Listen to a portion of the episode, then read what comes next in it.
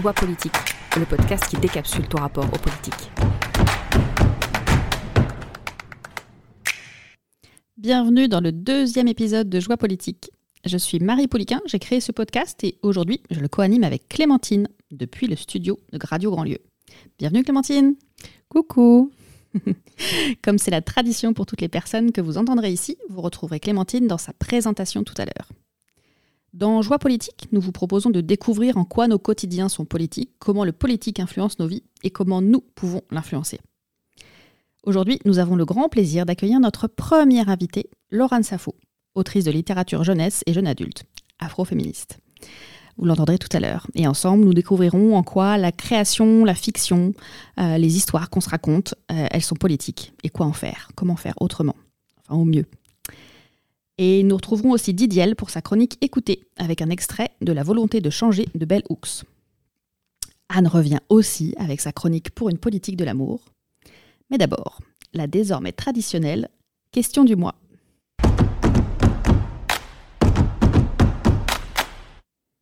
Bonjour Marie, comme convenu, je te laisse un petit audio euh, euh, sur mes questionnements sur les loyautés un exemple un petit peu concret que je partageais avec toi, c'était celui de devenir végétarienne.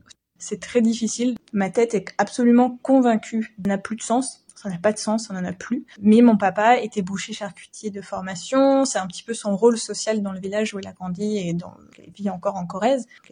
Comment on fait pour euh, bah pour changer un comportement et faire face à, à la, au sentiment de trahison, de déloyauté que ça implique?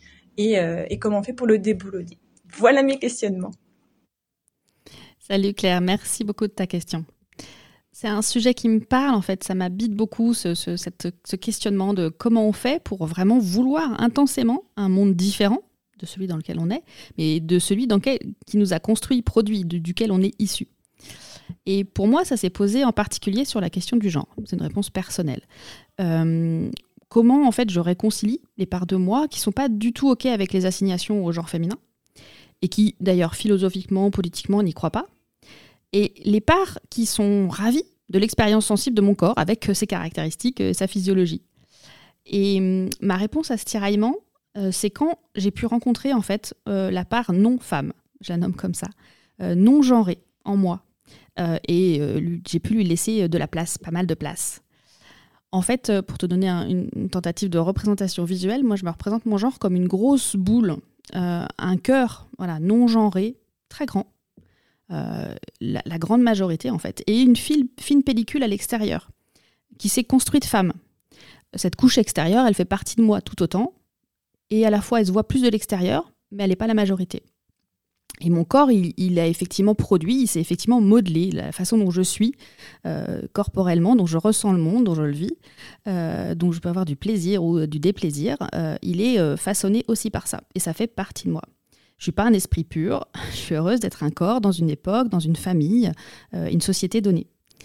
Et donc reconnaître la coprésence des deux, de ces deux parties, ça m'a apaisé, mais tellement, à la fois dans ma posture féministe et puis dans, mon, quotidien en fait. Et du coup, à partir de là, de voir ces deux, ces deux parties, de me le représenter comme ça. Donc je te l'offre, c'est ma, ma, représentation, mais voilà, c'est une inspiration. À partir de là, je peux regarder ce qui est OK ou, pas, avec euh, beaucoup plus de douceur et euh, faire évoluer certaines parties, en conserver d'autres. Et hum, voilà, ce que j'essaye de dire, c'est un exemple pour, euh, pour te dire, c'est qu'on est des individus autonomes avec notre libre arbitre, mais on est aussi produit, au moins en partie, par le monde, le contexte dans lequel on a grandi et on devient vraiment euh, bah, façonné par, ce monde-là, mais on ne s'y résume pas non plus. Les deux sont vrais en même temps. Euh, et le tout, c'est de trouver la bonne dose de chaque, euh, d'ajuster en fait, et de regarder les deux et, d'ajuster. Enlever une partie de soi qui est, là, c'est une, violence en fait, donc c'est normal que ça résiste. Le corps, ça change pas comme ça. donc tu parles dans ton message entier, tu parlais du conflit du mental et du cœur. Et je crois qu'il n'y a pas à sous-estimer la place du corps aussi et de, l'habitude qui peut être ancrée dans le corps, euh, dans, voilà, dans notre fonctionnement euh, physiologique. Et voilà, peut-être donc c'est une première invitation à peut-être regarder ça comme un changement d'habitude plutôt qu'une question de loyauté ou de trahison. Et tu me demandes des outils. J'ai quand même écouté ta, demande. Euh, et donc, je vais t'en proposer deux. Quand on est euh, face à un dilemme, on peut regarder ça avec le tétralemme. Donc, le dilemme, c'est deux options. Le tétralemme, c'est quatre ou cinq dans ce que je vais te proposer. C'est issu de la philosophie grecque et bouddhiste notamment. et en fait, le tétralemme, c'est regarder les deux points extrêmes contradictoires, le A, le B, et puis regardez aussi qu'est-ce qui se passe quand on regarde ni A ni B, et quand on regarde A et B, et autre chose. Donc par exemple, tu peux essayer de trouver qu'est-ce qui est le plus opposé qui semble vraiment inconciliable pour toi, de devenir végétarienne, et peut-être euh, l'autre extrême, l'autre opposé, euh, ce serait de continuer à manger de la viande. Et tu, voilà, tu peux explorer de la façon dont euh, ça te parle le plus. Soit si tu aimes plutôt écrire, tu, prends une page blanche et chacun, tu mets en haut devenir végétarienne, une autre continuer à manger de la viande, une troisième ni devenir végétarienne ni continuer à manger de la viande, et une, autre et devenir végétarienne et continuer à manger de la viande. Et même si ça paraît complètement euh, absurde, tu explores, tu vois ce qui se passe. Tu peux aussi prendre l'option de les écrire sur des petits papiers, de les mettre dans l'espace et aller voir par ton corps qu'est-ce qui se passe quand tu te, tu te, mets dessus, tu mets les pieds dessus et tu observes les, les sensations qui se passent dans ton corps. Ça, c'est un peu à ta façon, à toi. Voilà, donc le premier outil, c'était le tétralème. Et puis le deuxième, c'est peut-être plutôt une proposition d'introspection aussi, en fait, euh, de dialogue intérieur, en fait. Euh, peut-être l'invitation, c'est de dézoomer d'une question de loyauté pour ramener à voilà, une réconciliation interne et de changement d'habitude du corps. Donc peut-être c'est pas une question de trahir ton père ou pas, hein, si je résume brutalement, mais plutôt peut-être de deux parts en toi qu'on aurait peut-être besoin d'être entendu. Il y en a peut-être une, en fait, euh, qui tient au fait de manger de la viande euh, parce que c'est peut-être un, besoin, je, spécule, hein, mais j'essaye de t'illustrer. C'est peut-être un besoin d'honorer d'où tu viens, de remercier ce qui t'a été transmis. Et que pour l'instant, bah, la stratégie qui fonctionne, c'est de choisir de continuer à manger de la viande comme solution pour, pour honorer ça. Et puis peut-être tu peux la faire dialoguer avec la part qui, elle, peut-être qui est celle qui est sensible au vivant et qui a peut-être envie de cohérence, qui est empathique avec les animaux et qui dit qu'il ne faudrait pas en manger. Et donc euh, peut-être tu trouveras une réponse en regardant ça comme ça, en les faisant dialoguer, qui soit pas en fait euh, sur le sujet du végétarisme ou pas. Peut-être un moyen d'honorer ta lignée autrement qu'en mangeant de la viande, ou un moyen d'être en cohérence avec ta sensibilité au vivant autrement qu'en devenant végétarienne. Et bon, c'est très individuel comme réponse, euh, mais collectivement, il me semble que ça peut être des points de vigilance à la fois de ne pas oublier que nous sommes des corps, que nous avons des habitudes, pour autant sans l'utiliser comme un motif d'excuse euh, et complaisance. Euh, et puis peut-être d'une posture euh, de chercher à sortir des contradictions apparemment inconciliables et de l'impératif de choisir qui nous est proposé, qui est en fait posé par le statu quo et, les normes actuelles, et qui sont souvent du coup immobilisantes, cette, cette truc de, dire c'est inconciliable et, vous devez choisir. et ben peut-être de, chercher à habiter les contradictions. Euh, c'est Geneviève Fraisse qui propose ça, ça, comme formulation. Je trouve ça assez, assez joli et ça m'inspire. Et du coup, une fois qu'on les habite, on peut voir au-delà, on voit d'autres choses, on voit les nuances et la complexité. Voilà, c'était ma proposition de réponse pour cette fois. Merci de ta question. J'espère t'avoir aidé à y voir clair, clair. Haha. Et si vous voulez alimenter la question des prochaines émissions, envoyez-moi votre question par mail à marie-joie-politique.fr.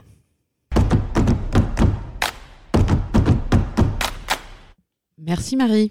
Je prends la suite. Je suis donc Clémentine Lemaire, j'ai 40 ans, je vis à Nantes et j'aime la politique depuis toujours. Alors elle m'agace, elle me porte, elle me fait espérer, souvent désespérer. En tout cas, pour moi, elle est tout le temps là, tout le temps. Parce que je sais que l'intime est politique. Et ce que j'aime, c'est accompagner la prise de conscience de ce qui nous situe, nous positionne et fait de nous un sujet politique. Voilà pour euh, quelques mots sur moi. Juste avant de retrouver Laura, je vous propose d'écouter les mots de Bell Hooks dans La volonté de changer par Didiel. Le patriarcat est un système politico-social qui affirme que les hommes sont intrinsèquement dominants, supérieurs à tout ce qui est considéré comme faible, en particulier les femmes, dotés du droit de dominer et de régner sur les faibles et de maintenir cette domination par diverses formes de terrorisme psychologique et de violence. Lorsque mon frère aîné et moi sommes nés, avec un an d'écart, le patriarcat a déterminé la manière dont chacun et chacune d'entre nous serait considéré par nos parents. Nos deux parents croyaient au patriarcat. On leur avait enseigné la pensée patriarcale par le biais de la religion. J'ai toujours montré plus d'intérêt que mon frère à contester le patriarcat, parce que c'était le système qui m'écartait sans cesse des choses auxquelles je voulais participer. Dans la vie de notre famille des années 1950, les billes étaient un jeu de garçon. Mon frère avait hérité des billes des hommes de la famille. Il avait reçu une boîte en fer pour les conserver, de toute taille et de toute forme. Serties de couleurs merveilleuses, elles étaient à mes yeux les plus beaux objets du monde. Nous jouions ensemble, et il arrivait souvent que je m'accapare violemment la bille que je préférais, refusant de partager. Quand papa était au travail, notre mère au foyer était plutôt contente de nous voir jouer aux billes ensemble. Papa, cependant, qui jetait sur nos jeux un regard patriarcal, était perturbé par ce qu'il voyait. Sa fille, agressive et compétitive, jouait mieux que son fils. Son fils faisait preuve de passivité. Il ne semblait pas réellement se préoccuper de gagner et accepter de donner ses billes à la demande. Papa décida que ce jeu devait cesser, qu'il fallait que mon frère et moi apprenions tous les deux une leçon sur nos rôles de genre respectifs. Un soir, papa autorisa mon frère à sortir la boîte de billes. Alors que j'annonçais mon désir de jouer, mon frère me répondit que les filles ne jouent pas aux billes, que c'était un jeu de garçons. Cela ne faisait aucun sens dans l'esprit d'une fille de 4 ou 5 ans, et j'insistais sur mon droit de jouer en ramassant les billes pour les jeter. Papa intervint pour me dire d'arrêter. Je n'écoutais pas. Sa voix se fit de plus en plus forte. Puis, soudain, il me saisit, brisa une planche de la porte moustiquaire pour me se mettre à me frapper avec et me dit Tu n'es qu'une petite fille. Quand je te dis de faire quelque chose, c'est un ordre. Il me frappa encore et encore jusqu'à ce que je reconnaisse que j'avais bien compris ce que j'avais fait. Sa rage, sa violence attirait l'attention de toutes et tous. Notre famille se tenait immobile, envoûtée, captivée par la pornographie de la violence patriarcale. Après ce passage à tabac, je fus banni, forcé de rester seul dans le noir. Maman entra dans ma chambre pour apaiser ma douleur et me dire de sa douce voix du sud J'ai essayé de te prévenir. Tu dois accepter que tu n'es qu'une petite fille et que les filles ne peuvent pas faire ce que font les garçons. Au service du patriarcat, sa tâche consistait à confirmer que papa avait fait ce qu'il fallait en me remettant à ma place, en rétablissant l'ordre social naturel. Pour mettre fin à la souffrance masculine, pour répondre efficacement à la crise masculine, il nous faut nommer le problème.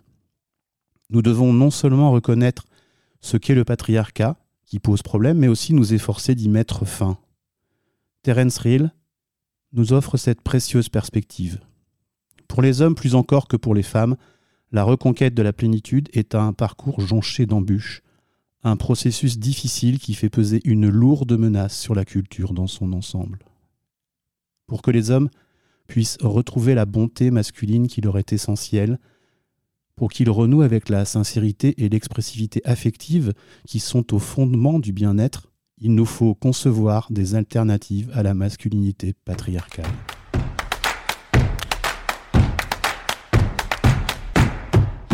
On accueille aujourd'hui Laurent Safou, autrice de littérature jeunesse et jeune adulte, pour comprendre avec elle ce qu'il y a de politique dans le fait d'écrire des histoires. Bienvenue Laura. Merci, bonjour. Laura, moi j'ai appris à connaître ton travail par Instagram, par la magie des liens, des reposts. J'ai d'abord été marquée par euh, tes partages sur ton processus créatif. Tu indiquais par exemple que tu te créais une playlist musicale qui correspondait à l'ambiance pour euh, chaque ouvrage que tu, que tu écrivais et dans laquelle tu te mhm. replongeais dans, quand, quand on avait besoin. Et donc j'avais couru sur le premier tome de Nos jours brûlés. C'est une trilogie afro-fantastique que je vous conseille, que j'ai dévorée. Et le deuxième tome, Les flammes ivoires, vient de sortir. C'est le moment de s'y mettre. Et donc j'écoute avec aussi beaucoup d'attention euh, tes analyses politiques et j'étais ravie que tu acceptes cet entretien. Bienvenue Laura. Comme tu l'as entendu, on est ravis de t'accueillir euh, ici. Alors j'ai une première question pour toi. Euh, c'est notre première question tradition. C'est la tradition dans la joie politique. Pour commencer, on ne fait pas euh, une présentation de nous interviewer en mode corporate, mais plutôt on aime bien parler de où on parle justement. et donc ma question, c'est qu'est-ce qui, dans ton point de vue situé et ton parcours, te semble important à partager avec nos auditoristes? Euh, très bien formulé en plus, hein, parce que je pense que si la question du point de vue situé, situé euh, Euh, quand vous avez demandé qu'est-ce qui me semble important de préciser, euh, j'apprécie. bref. Euh, donc pour répondre, euh, ce qui me semble important de situer, euh, c'est le fait que je suis une femme noire, née en France, de parents africains et antillais, de classe moyenne et donc née aussi en province. donc je pense que tout ça ça donne un bon petit mix de, de des questions que je me suis posées et qui ont en fait euh, un peu jalonné mon, mon parcours. Et euh, donc, il faut aussi euh, dire ma casquette, je suis donc euh, autrice et blogueuse afroféministe. Voilà. Mhm. Et donc, pour toi, c'est quoi le politique? Comment tu le vis ou comment tu le définis? Euh, pour moi, le politique, en fait, sous-tend autant euh, notre vie en collectivité euh, que la, notre parenté. C'est-à-dire que je pense qu'il y a déjà pas mal de d'enjeux autour de la manière dont on interagit avec le collectif, que ce soit la société ou le rapport aux autres, et surtout en fait comment notre présence, notre individualité est perçue dans l'imaginaire collectif, euh, mais aussi euh, comment finalement euh, nous-mêmes, euh, bah, du fait de notre individualité, on est tenter de reproduire euh, bah, ce que l'on a appris aussi dans, dans, dans, notre quotidien ou dans les médias qui nous entourent et euh, la manière dont on prend part à ce collectif-là. Donc c'est un petit peu, pour moi, c'est un petit peu cette espèce de, de se penser euh, comme sujet politique au sein d'un écosystème et réfléchir à comment ce système marche. Pour moi, tout ça, ça, ça constitue le politique. Tu l'as dit dans, ton, dans ta présentation, hein, tu es autrice. Du coup, le politique, il intervient comment dans ton processus créatif? Euh, Alors, dans mon processus créatif, euh, il intervient déjà parce que euh, donc j'ai enfin, je pense déjà par les années en fait que j'ai passé à, m'interroger en fait d'abord en tant donc c'est-à-dire mon rapport à l'œuvre, surtout à la littérature française, le fait que je ne m'y retrouvais pas, donc du fait d'être une, femme noire d'origine, enfin, d'un métissage qui n'est pas rendu visible et d'une expérience aussi euh, de femme noire euh, dans un contexte qui ne soit pas celui de de France.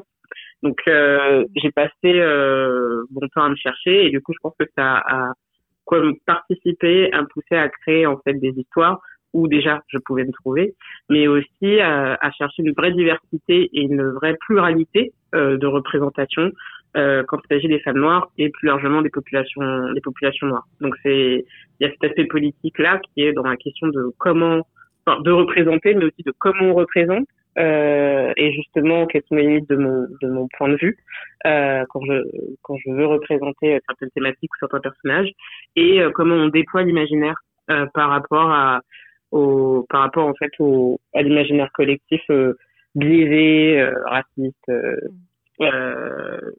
raciste patriarcal euh, et tout ce que l'on fait en fait, en tout cas de discriminant et d'excluant que l'on a aujourd'hui. Donc, euh, et en fait, du coup, ça, ouais, comme je disais, ça constitue un écosystème dans lequel je crée. Donc, euh, je pense que à chaque fois, il y a un petit peu euh, euh d'abord une histoire, hein, vraiment euh, une histoire de, que j'ai envie d'écrire de, et, et une idée que je teste, dont je teste la viabilité sur certains jours. Et puis après, quand il est question de façonner cette histoire, de l'écrire, voir euh, m'autoriser un premier jet avec tout ce qu'il y a d'imparfait, etc. Et le retravailler et questionner justement euh, sa pertinence par rapport euh, à ce que je défends et à ce que j'ai envie de montrer et à ce que et à ce qui existait aussi avant moi. Ouais. Ouais, j'entends qu'il y a quelque chose de l'ordre du déclic, de la motivation initiale. De aussi, ouais. de aussi le. Par contre, peut-être une espèce de, de, Ça vient de ton point de vue situé, euh, bah, l'idée, euh, le, le, je sais pas, la, la muse, enfin, le, voilà, l'inspiration. Et que par contre, il y a quelque chose qui est peut-être. que tu t'autorises, du coup, et qu'il y a quelque chose qui est plus qui est plus retravaillé, conscientisé après, en fait, pour vraiment euh, voilà, être dans raccord avec ce que tu as envie de, de, proposer, quoi. Oui, parce qu'en fait, même en tant que créateur, et c'est un petit peu le, le c'est un petit peu aussi ce qui fait polémique dans les conversations autour de la représentativité, c'est qu'en tant que créateur, euh, on est on est capable de reproduire en fait les mêmes euh, mm. les mêmes représentations euh, ultra biaisées et, euh, et piégées et, et ouais, discriminantes en fait avec laquelle on a grandi. Et en fait, cette question de la responsabilité, pour moi, elle intervient, elle fait, par, elle, elle, fait partie en fait du processus créatif. Du coup, même si j'ai les meilleures intentions, etc. Euh, je ne pourrais pas. Euh, alors, vu les thématiques avec les années et l'expérience, j'arrive plus facilement à, à, à, voir, à voir certains écueils. Euh, mais c'est vrai qu'il y a, il y a un moment où en fait, je ne peux pas juste me contenter de créer et euh, publier mon, mon histoire. Mmh. Je suis obligée en fait de la replacer dans un continuum historique euh, qui est celui d'une société française qui est imprégnée dans l'imaginaire colonial, raciste, misogynoir, etc. Et de voir en fait comment mon, comment ma création euh, se place aussi en, écho par rapport à ce contexte-là et par rapport aussi à ce qui a été écrit. Donc je crois qu'il y a aussi une sorte de travail de veille en fait, hein, de voir aussi euh, ce qui a été fait. Euh. alors on peut pas toujours tout lire, mais je, voilà, m'informer un petit peu sur sur la pertinence en fait de ce travail-là et de ma vision et de mon œuvre artistique dans le contexte dans lequel elle s'inscrit quoi. je trouverais ça vraiment irresponsable de le faire et de pas me questionner et, et, et, je crois que ça fait partie du coup de cette de cette et cette figure qu'on a de l'artiste qui délivre son œuvre et s'en va et, et, voilà, son œuvre est incritiquable, ne sais pas, intouchable. Et tu dirais concrètement comment tu fais ce, travail-là? Donc tu as parlé de veille pour, euh, j'imagine, alimenter les points à regarder, mais c'est quoi? Tu, relis plusieurs fois? Tu fais lire à d'autres personnes? Tu...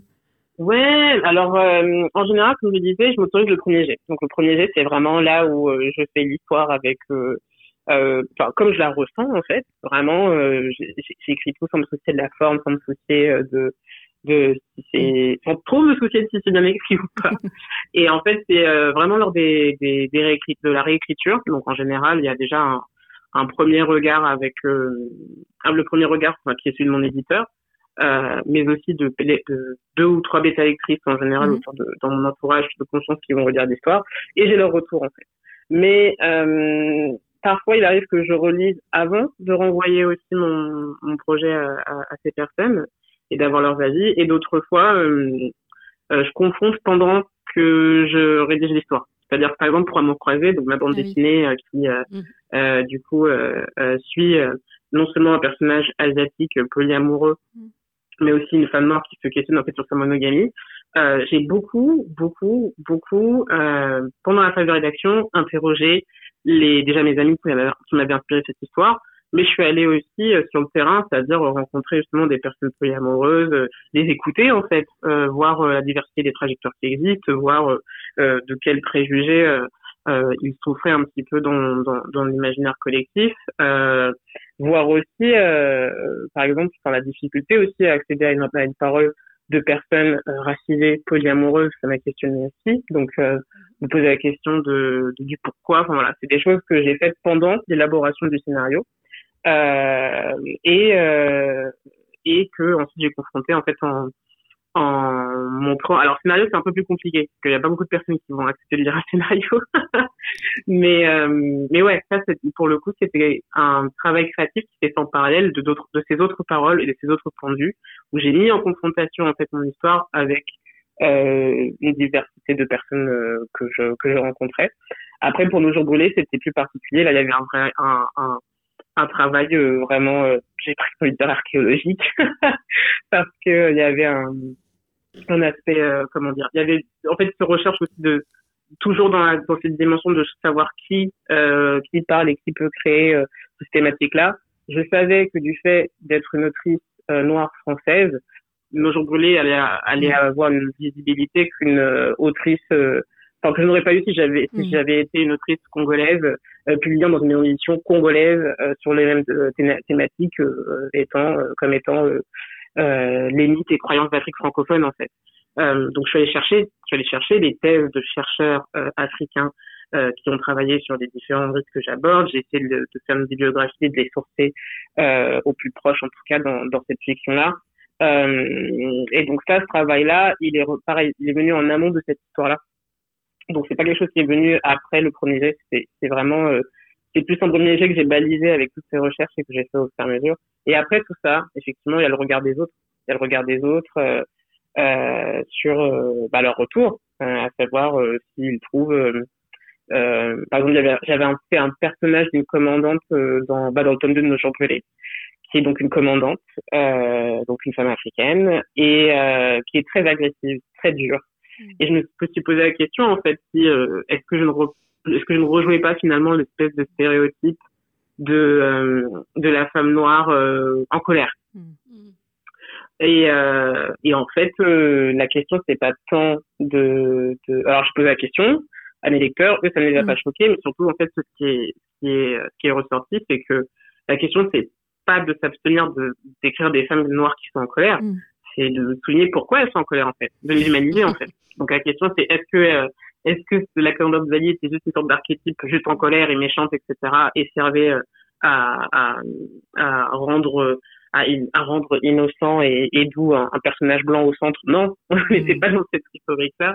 Euh, non, elle avait son agentivité euh, on comprenait d'où venait sa colère. Et puis surtout en fait elle n'était pas que cette colère là elle était une palette d'émotions différentes et une personnalité complexe en fait. Mm. donc c'est un peu comme ça que j'ai travaillé euh, que ça se représente. Beaucoup de confrontations euh, soit à des sources et à des discours que je vais chercher soit au, à des à à des lectrices très souvent euh, ou à mes éditrices on entend bien dans ce que tu racontes comment tu intègres cette dimension euh, politique du processus de création.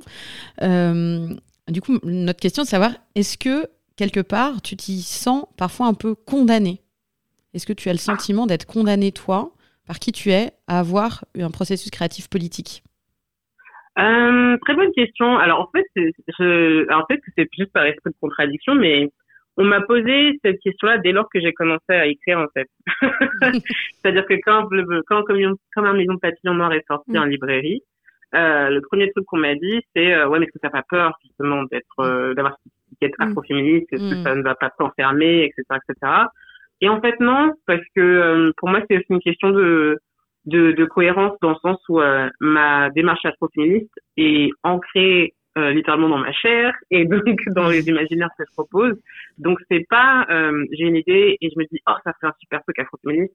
C'est vraiment euh, j'ai une idée et en fait elle est dans son ADN très afro-féministe parce que je suis passionnée par euh, justement le fait de proposer une, pluralité de d'héroïnes noires en fait. ou d'imaginaire justement propre aux, aux populations afrodescendantes. Donc j'ai pas donc ça me, et c'est tellement vaste en fait.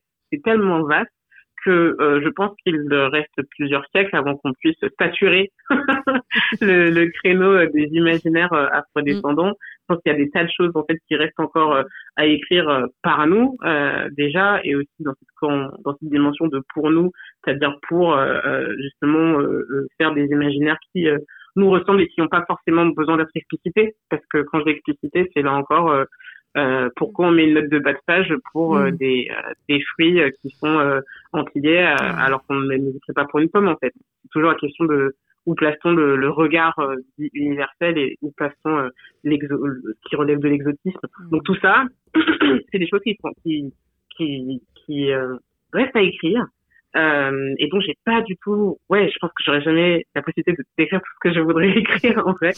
Donc je me sens pas du tout cloisonnée et euh, quelque chose que j'assume complètement euh, parce que je pense aussi que les gens ont besoin de, dans une société où il est très facile de de déresponsabiliser la création, c'est-à-dire vous allez avoir des films sur les banlieues et on va vous dire mais c'est juste un film, vous allez avoir des livres ultra raciste, on va, on va vous dire c'est l'époque. On est dans une société qui a une facilité à vouloir nous dire que la culture n'est pas politique, à vouloir nous dire que la littérature n'est pas politique.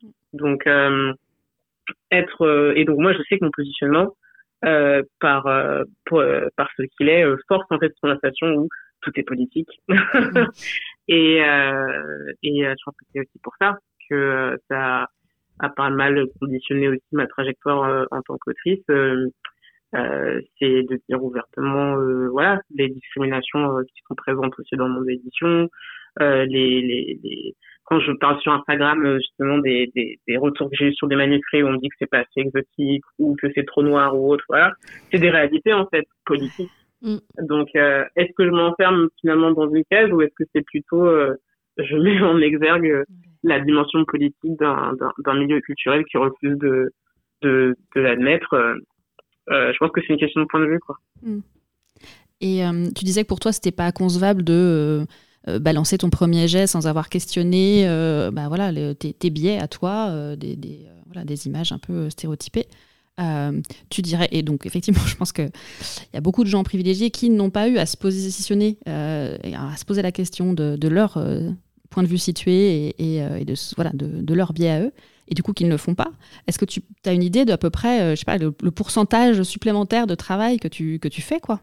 Alors sur les, sur les trucs, euh, genre sur les biais ou des choses comme ça, euh, ça vient surtout Ah, c'est intéressant comme question, parce que je pense qu'il y a une question de temporalité. C'est-à-dire que ma carrière, elle a, elle a commencé après que je sois féministe.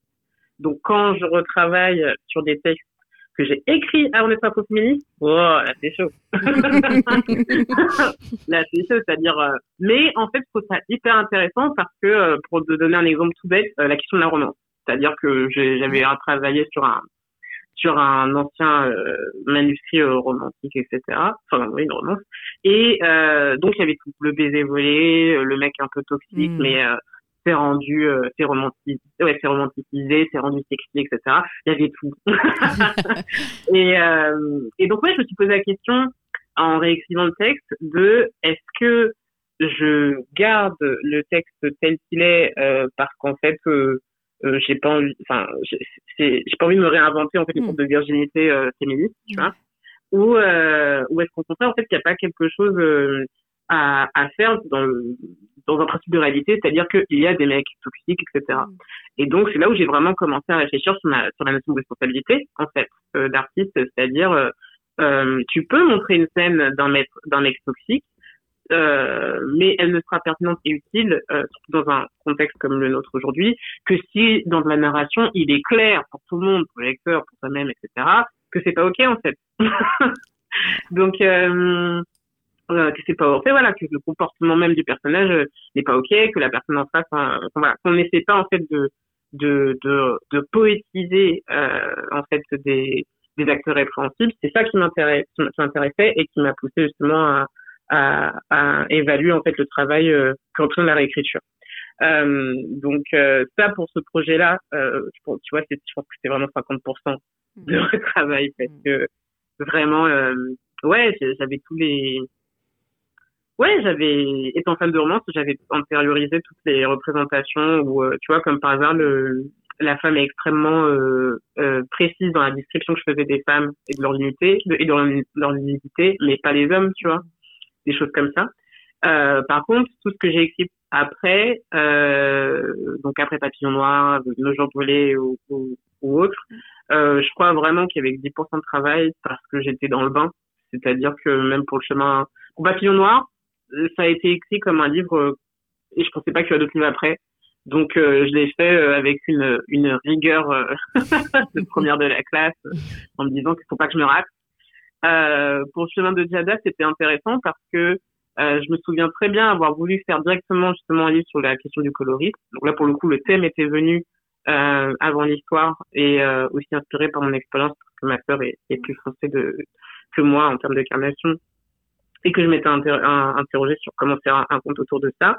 Mais le, dans le premier jet, euh, Jada, donc qui est la jumelle qui est plus française que, que, que Iris, euh, n'était pas le centre euh, de l'histoire, ou du moins elle, elle, partageait un peu la scène avec euh, avec Iris, ce qui était ok. Mais là, je me suis dit, mais en fait, j'ai vraiment envie d'aller au fond des choses. Mm. En fait, il faut que ce soit Diada qui soit le moteur de de sa de sa propre représentation, de son regard sur elle-même, de sa de la de la réappropriation de sa beauté. Elle n'a pas besoin d'être euh, bon, elle était pas sauvée, mais elle n'a pas besoin d'être dans un voilà, elle n'a pas besoin d'être accompagnée, d'être sauvée ou de passer par quelqu'un d'autre pour euh, ce travail d'émancipation.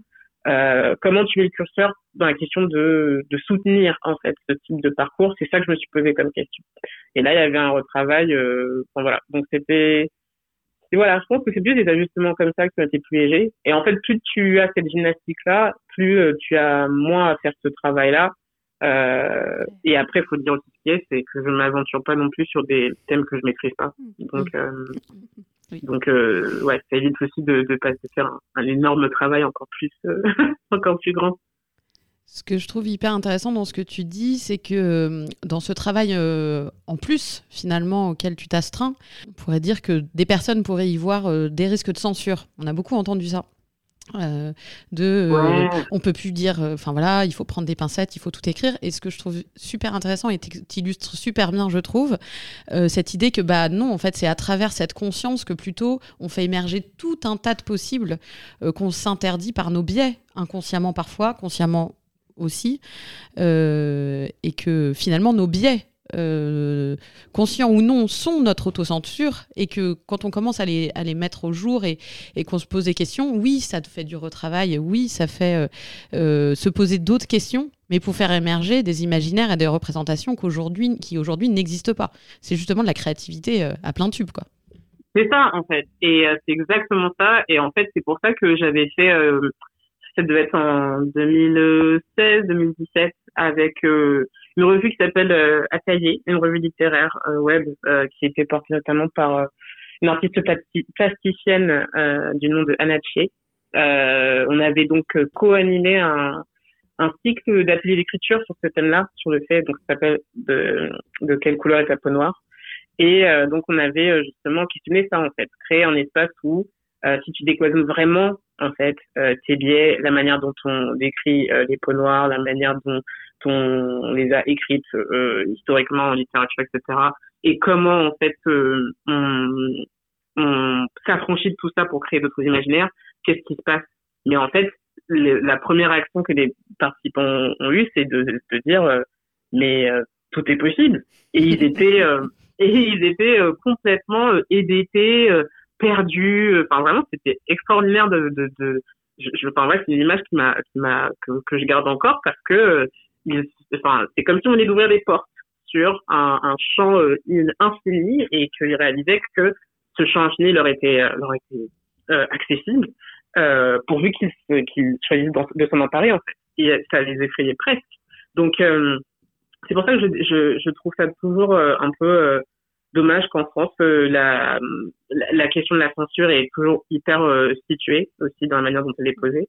Et que surtout, elle défend l'idée que l'originalité ne peut exister qu'en euh, perpétuant constamment dans sa narration ou dans des histoires des trucs racistes, sexistes, etc. C'est, non, non, c'est, je, on ne peut pas me dire que c'est comme les débats qu'on voit en fait sur la censure des des des, des faut-il censurer ou pas euh, les livres du passé qui euh, qui mm. utilisaient le, le terme nègre etc etc en fait à chaque fois ça me ça me fait un peu euh, sourire amèrement en fait parce que il y a des gens qui défendent le fait que oui mais faut être fidèle euh, faut être fidèle à, à faut être fidèle au texte euh, alors qu'en fait une recontextualisation du texte euh, ou ne serait-ce que euh, ouais, en fait, en, en gros, en fait, c'est l'énergie que les gens ont à vouloir défendre euh, l'existence du racisme ou de la négrophobie, qui n'est un secret pour, personne. Donc, en fait, pourquoi toi, euh, toi, par exemple, quand, je reçois en fait des messages de personnes qui me disent, oui, mais euh, en tant que personne blanche, ça veut dire que je peux pas euh, écrire de personnes euh, noires dans mon texte. C'est pas ça la question, en fait. Faut se décentrer, en fait, de la. C'est pas ça la question. La question, c'est combien de, aujourd'hui de livres ont, sont écrits par des personnes blanches qui ont écrit sur les personnes, euh, sur les personnes noires et combien euh, de fois on a laissé la possibilité aux personnes noires de se raconter. Et là, qu'on voit que le ratio est extrêmement bas, mais en fait, c'est ça, c'est ça le, le, la, la vue d'ensemble. En fait, c'est ça le problème. C'est pas une question d'ego, c'est pas une question de de, de, de, de ne pas avoir le droit de ou ceci. Non, c'est en fait euh, qu'est-ce qu'on essaie de qu'est-ce qu'on essaie de raconter en fait dans nos histoires? Qu'est-ce qui est vraiment primordial?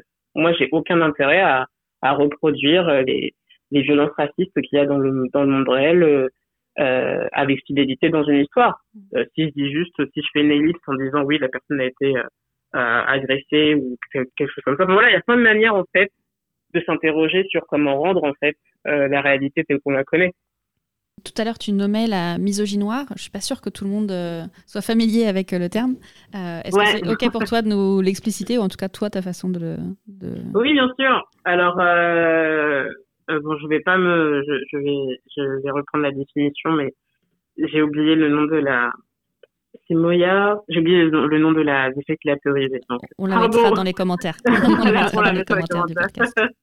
Mais donc la misogynie noire, en fait, c'est la corrélation entre la misogynie et euh, le racisme que subissent en fait les femmes noires.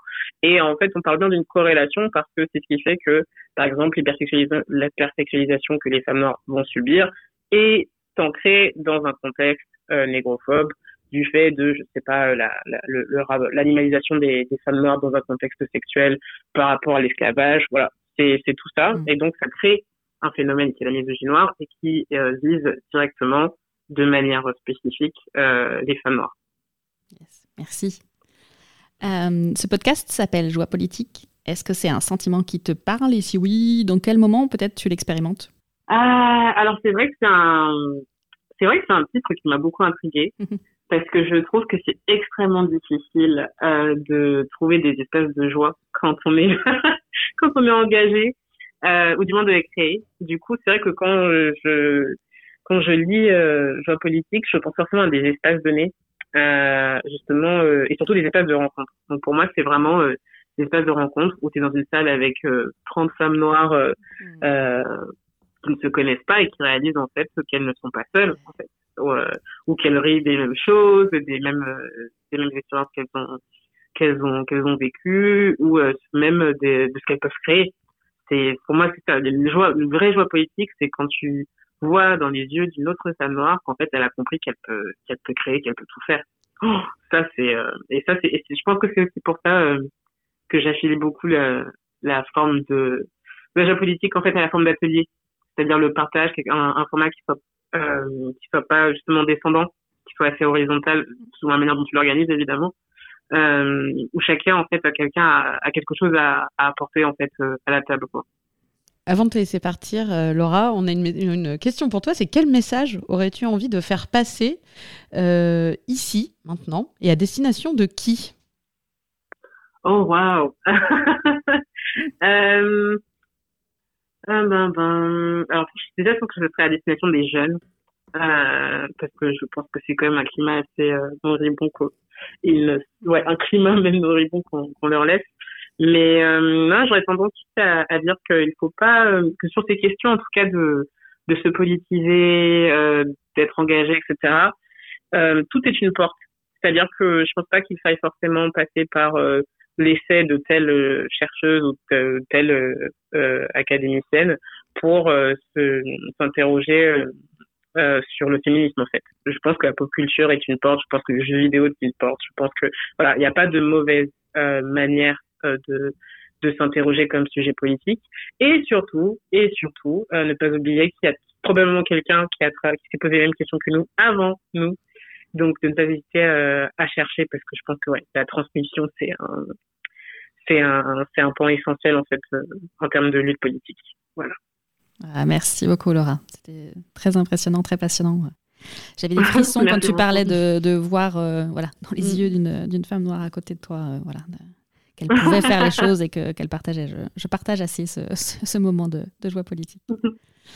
et du coup, où est-ce que nos auditoristes ils peuvent te retrouver? Te, te consulter alors, voilà. Mm. Ouais, alors sur les réseaux, euh, ils peuvent me retrouver sur, euh, déjà sur Instagram, je suis quand même plus présente maintenant qu'avant. Euh, donc euh, mon compte c'est Mrs. Roots Books, sinon toujours sur Twitter, Mrs. X Roots, et bien sûr sur mon blog mrsroots.fr. Et évidemment, sinon en librairie, donc avec mon nom Laurent Safou, où il y a effectivement la saga de nos Jean qui est toujours en librairie avec mes autres bouquins. Et donc je commence de toute façon ma, ma ma tournée littéraire euh, donc dans quelques jours. Donc euh, de ne pas hésiter à venir me voir en dédicace. Génial, super. Merci beaucoup. Alors, il faut qu'on regarde que tu viens bien à Nantes et qu'on organise ça si c'est pas le cas. Hein Exactement. J'avoue. Génial. Merci beaucoup. À très bientôt. Merci beaucoup, Laura. Et pour clôturer en beauté, nous retrouvons Anne pour une politique de l'amour. Chers auditeurs, dans le précédent épisode de cette chronique, je vous annonçais le programme. Il tient en cinq mots pour une politique de l'amour. Cette formule me fait généralement passer pour une bisounours qui aurait fait trop de toboggans sur des arcs-en-ciel. La semaine dernière, je déroulais cette idée dans une conversation avec une ancienne ministre. Je ne vous fais pas un dessin. J'ai bien senti que je passais au mieux pour une sorte d'idéaliste, au pire pour une de ces nouvelles sorcières écoféministes qui détruisent l'universalisme républicain. Moi qui suis une historienne biberonnée au roman national, vous imaginez bien que la pilule fut un peu dure à avaler. Je vois bien qu'il y a un malentendu sur l'amour dont je parle, ou plutôt un flou. Alors, je vous rassure tout de suite, je n'ai aucune envie de savoir si vous aimez Emmanuel Macron ou la politique de la ville, et je ne crois pas que l'amour empêchera Vladimir Poutine d'appuyer sur le bouton nucléaire si l'envie lui prend. Prendre le problème de l'amour sous l'angle de savoir qui on aime ou ceux qu'on aime en politique, c'est forcément casse-gueule. Parce que dans ce cas, nous plaquons sur la politique, c'est-à-dire sur l'organisation de la vie de la cité, un schéma amoureux qui ne se concentre que sur les objets d'amour. L'amour ici ne serait envisagé que comme une relation à une personne ou à une chose. Si c'est ça une politique de l'amour, je comprends que ça ne nous fasse pas rêver, moi non plus d'ailleurs. Mais si nous sortions des objets d'amour, est-ce qu'il n'y a pas une autre définition plus puissante politiquement? À ces questions, je commence à avoir un bout de réponse grâce à Eric Fromm. Ce nom ne vous dit peut-être pas grand-chose. Pourtant, son petit livre L'art d'aimer, publié en 1956, est devenu un best-seller. Fromm est un psychanalyste juif allemand exilé aux États-Unis et qui n'aime pas beaucoup Freud.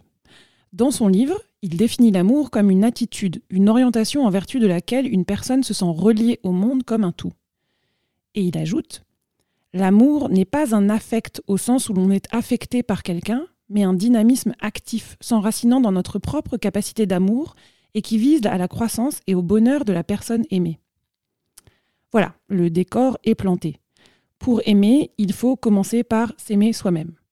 Alors, je sais, dit comme ça, ça fait un peu mantra à la con de développement personnel, avec toujours cette petite dimension culpabilisante pour toutes celles et ceux qui ne sont pas les champions de l'amour de soi. Mais rappelez-vous, le livre date de 1956. Et au-delà de la phrase un peu naze, il y a une réalité assez juste. Pour aimer, il faut croire dans sa propre capacité d'amour. Et pour ça, il faut que cette capacité ait été nourrie par d'autres, par le monde qui nous entoure. Pour toutes celles et ceux dominés, maltraités par les codes du patriarcat blanc, bourgeois et capitaliste, s'aimer est difficile, douloureux. S'aimer est déjà une forme de résistance. C'est là qu'est la puissance politique de l'amour. Eric Fromm dit L'affirmation de notre vie, de notre bonheur, de notre croissance et de notre liberté s'enracine dans notre capacité d'aimer.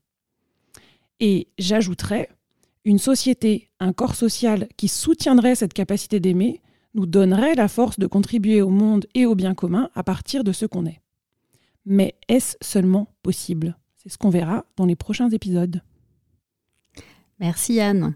S'aimer, c'est déjà une forme de résistance pour beaucoup d'entre nous. Ça m'a marqué ça. Merci beaucoup. C'était Joie politique, saison 1, épisode 2. Merci de nous avoir écoutés. Merci à Clémentine pour la co-animation, à Anne et Didiel pour leur contribution, à Claire pour la question, à Ludovic pour les conseils, la technique, à Radio Grand Lieu pour l'enregistrement et au Grand Lieu du Compte pour l'accueil.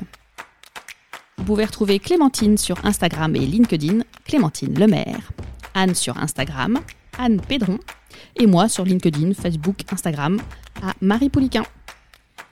Pour ne pas louper les épisodes à venir, tu peux nous retrouver sur le site de Radio Grand Lieu ou sur ta plateforme de podcast préférée. Je te conseille d'ailleurs de t'abonner pour être tenu au courant des sorties. Sur le site joiepolitique.fr, joie-politique.fr, tu peux également retrouver les épisodes en version retranscrite et un lien pour t'abonner à la newsletter Joie Politique. Si tu as une proposition de contribution, une réaction qui te semble importante pour la qualité du contenu, je t'invite à me contacter. Tu retrouves Joie Politique sur Facebook et Instagram, joie.politique ou par mail marie-joie-politique.fr. On se retrouve dans un mois pour la suite. D'ici là, cheminez bien en joie politique. Salut, à bientôt. Ciao, ciao.